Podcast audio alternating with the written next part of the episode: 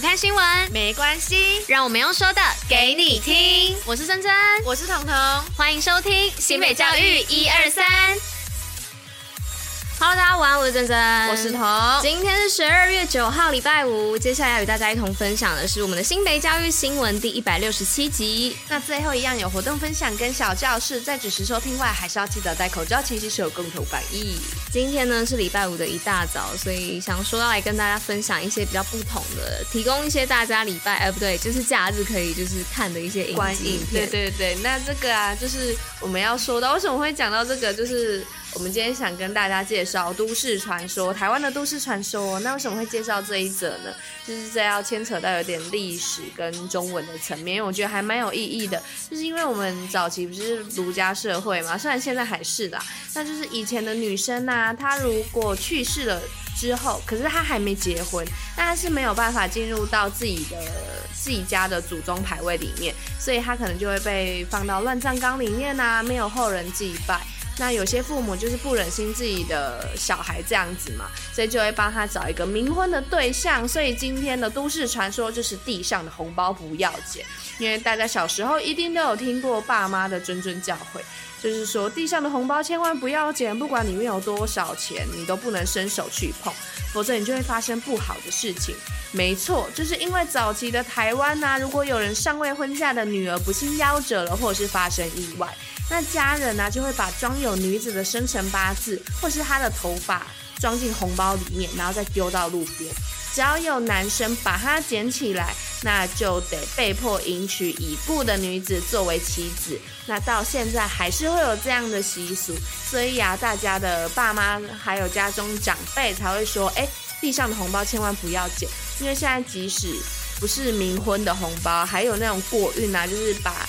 指甲，对，指甲或者是他的头发放在里面也是非常恐怖的。因此，我们就来跟大家推荐一部台湾恐怖片，二零零五年上映的《失忆》。是，但这部电影呢，因为它是辅导级十二加，所以如果同学想看的话，可能还是要找就是家长陪同会比较好哦。那如果对，但也可以就是嗯、呃、多一点人看啦，比较不会可怕。壮胆，因为这一部我真的是觉得是蛮可怕，而且居然是由吴康仁来演的，吴康仁、谢欣颖还有田中千惠，对，是一个蛮特别的组合，而且内容。也贯穿了前世今生，还有一些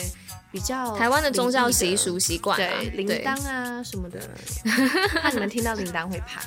因为彤彤就是那种爱看又又又爱又对又会怕那种，因为那一部真的是会让我做噩梦。就真的是大概一个礼拜吧，都睡不好。但我就是那种很爱看的人，可是但是我不会像童有那么夸张的症状。但这一部你真的要小心。哎呦，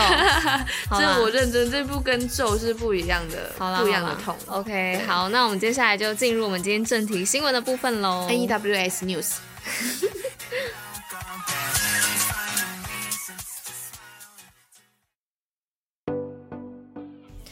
好的，那今天新闻的部分呢，第一则是要来跟大家分享教育部生命特色绩优人员全国第一。那在教育部颁发的一百一十一学年度生命教育特色学校暨绩优人员奖当中呢，新北总共荣获七个奖项，包含特色学校四校，还有绩优人员两名跟优秀行政人员一位。那获奖校数呢，再一次蝉联全国最多，同时也以此展现新北绩优的成效。好，那第二则啊，就是新媒体素养工作坊，看见新北教育，就是在十二月六号的时候，教育局在瑞芳分区举办新媒体素养工作坊，并期望未来转向数位转型的行政简化，并利用 TG，也就是 Telegram，还有 Line 实现跨平台同步、容量无上限，还有公务切分、单纯化管理等等的构想，以此让新北教育愈来愈好。好，那其实这个工作坊当天呢，我自己本人也有去，然后就是因为当天的呃讲者是局长，然后局长就是把这个新媒体的部分，我觉得他讲的非常好，也都非常的仔细。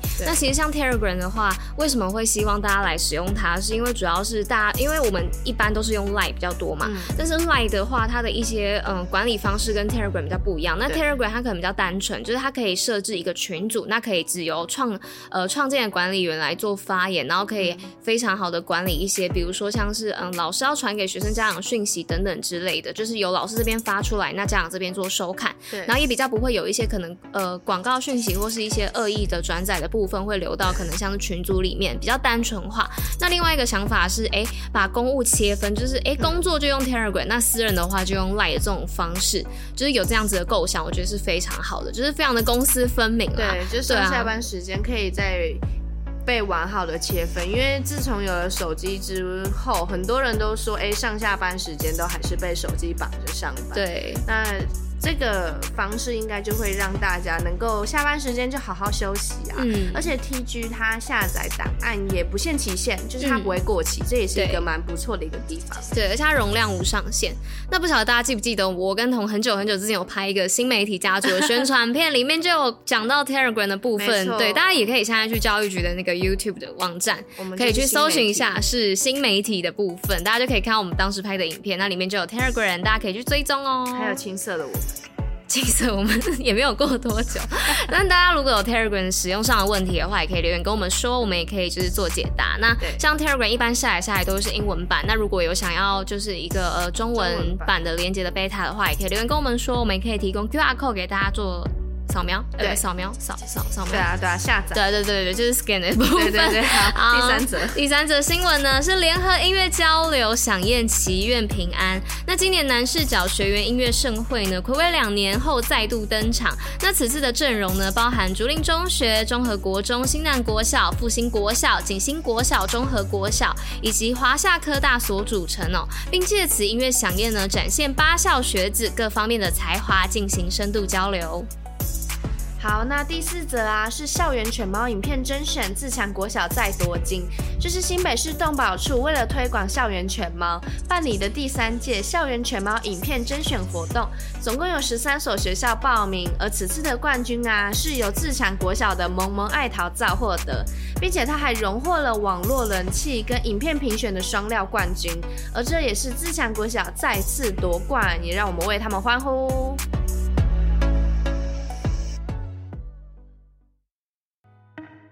新北活动报虎哩知。好的，那今天的活动报为大家来报什么呢？是新北 Party Girl 世足冠军夜。那新北市政府在七号下午的时候呢，举行新北 Party Girl 的启动记者会，并公布这次活动的丰富内容，包含趣味亲子互动、足球运动体验以及超强巨星卡斯的演唱。那欢迎有兴趣的朋友们呢，一起来新北享受这难得的运动活动吧。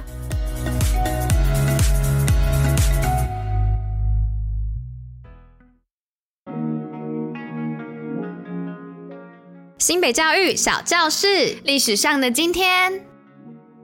Hello，大家好，有个喜娃娃是珍珍。今天历史上的今天呢，要来跟大家介绍的，就是在十五世纪一四二五年，由罗马主教教宗马尔定五世颁布谕令，在比利时创建天主教鲁汶大学的日子啦。那鲁汶大学呢，也是世界上现存最古老的天主教大学哦。同时呢，它也是比利时最大、欧洲地地国家最大、最悠久的大学。那天主教鲁汶大学呢，也从一九六八年起分为两座大学哦，分别为荷兰语跟法语的鲁汶天。天主教大学，那因为它的历史实在是太悠久了，所以我们今天就要来介绍它在创建初期跟文艺复兴时期的一小段历史。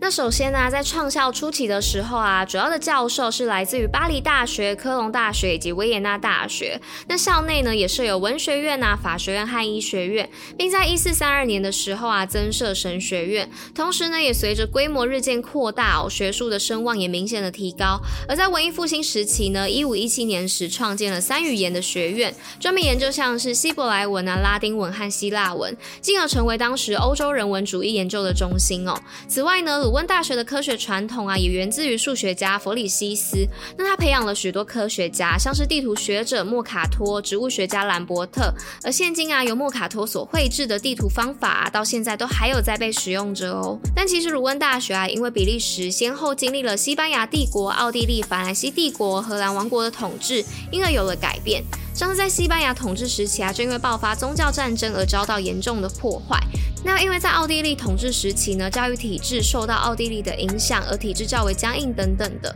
那这些呢，就是鲁汶大学在创建初期以及文艺复兴时期的历史啦。而后来呢，还有法国大革命时期、比利时独立时期、两次世界大战时期以及近代历史改变。那如果大家还想继续听的话，就赶紧留言告诉我们，敲完下一集吧，不然这个真的是太多了，讲十分钟可能都讲不完哦。好的人，那以上就是我跟大家分享这个关于鲁汶大学的故事，这是真的很长很难录，我真的讲了，大家应该有听得出来，我的声音就是因为越录越疲惫，因为我录了好多次好多次，我又要卷舌，我不要再卷舌了。天哪，好啦，那以上就是我跟大家分享这个历史上的今天。好，那以上啊就是今天为大家选播的内容，新北教育最用心，我们下周见，拜拜，大家拜。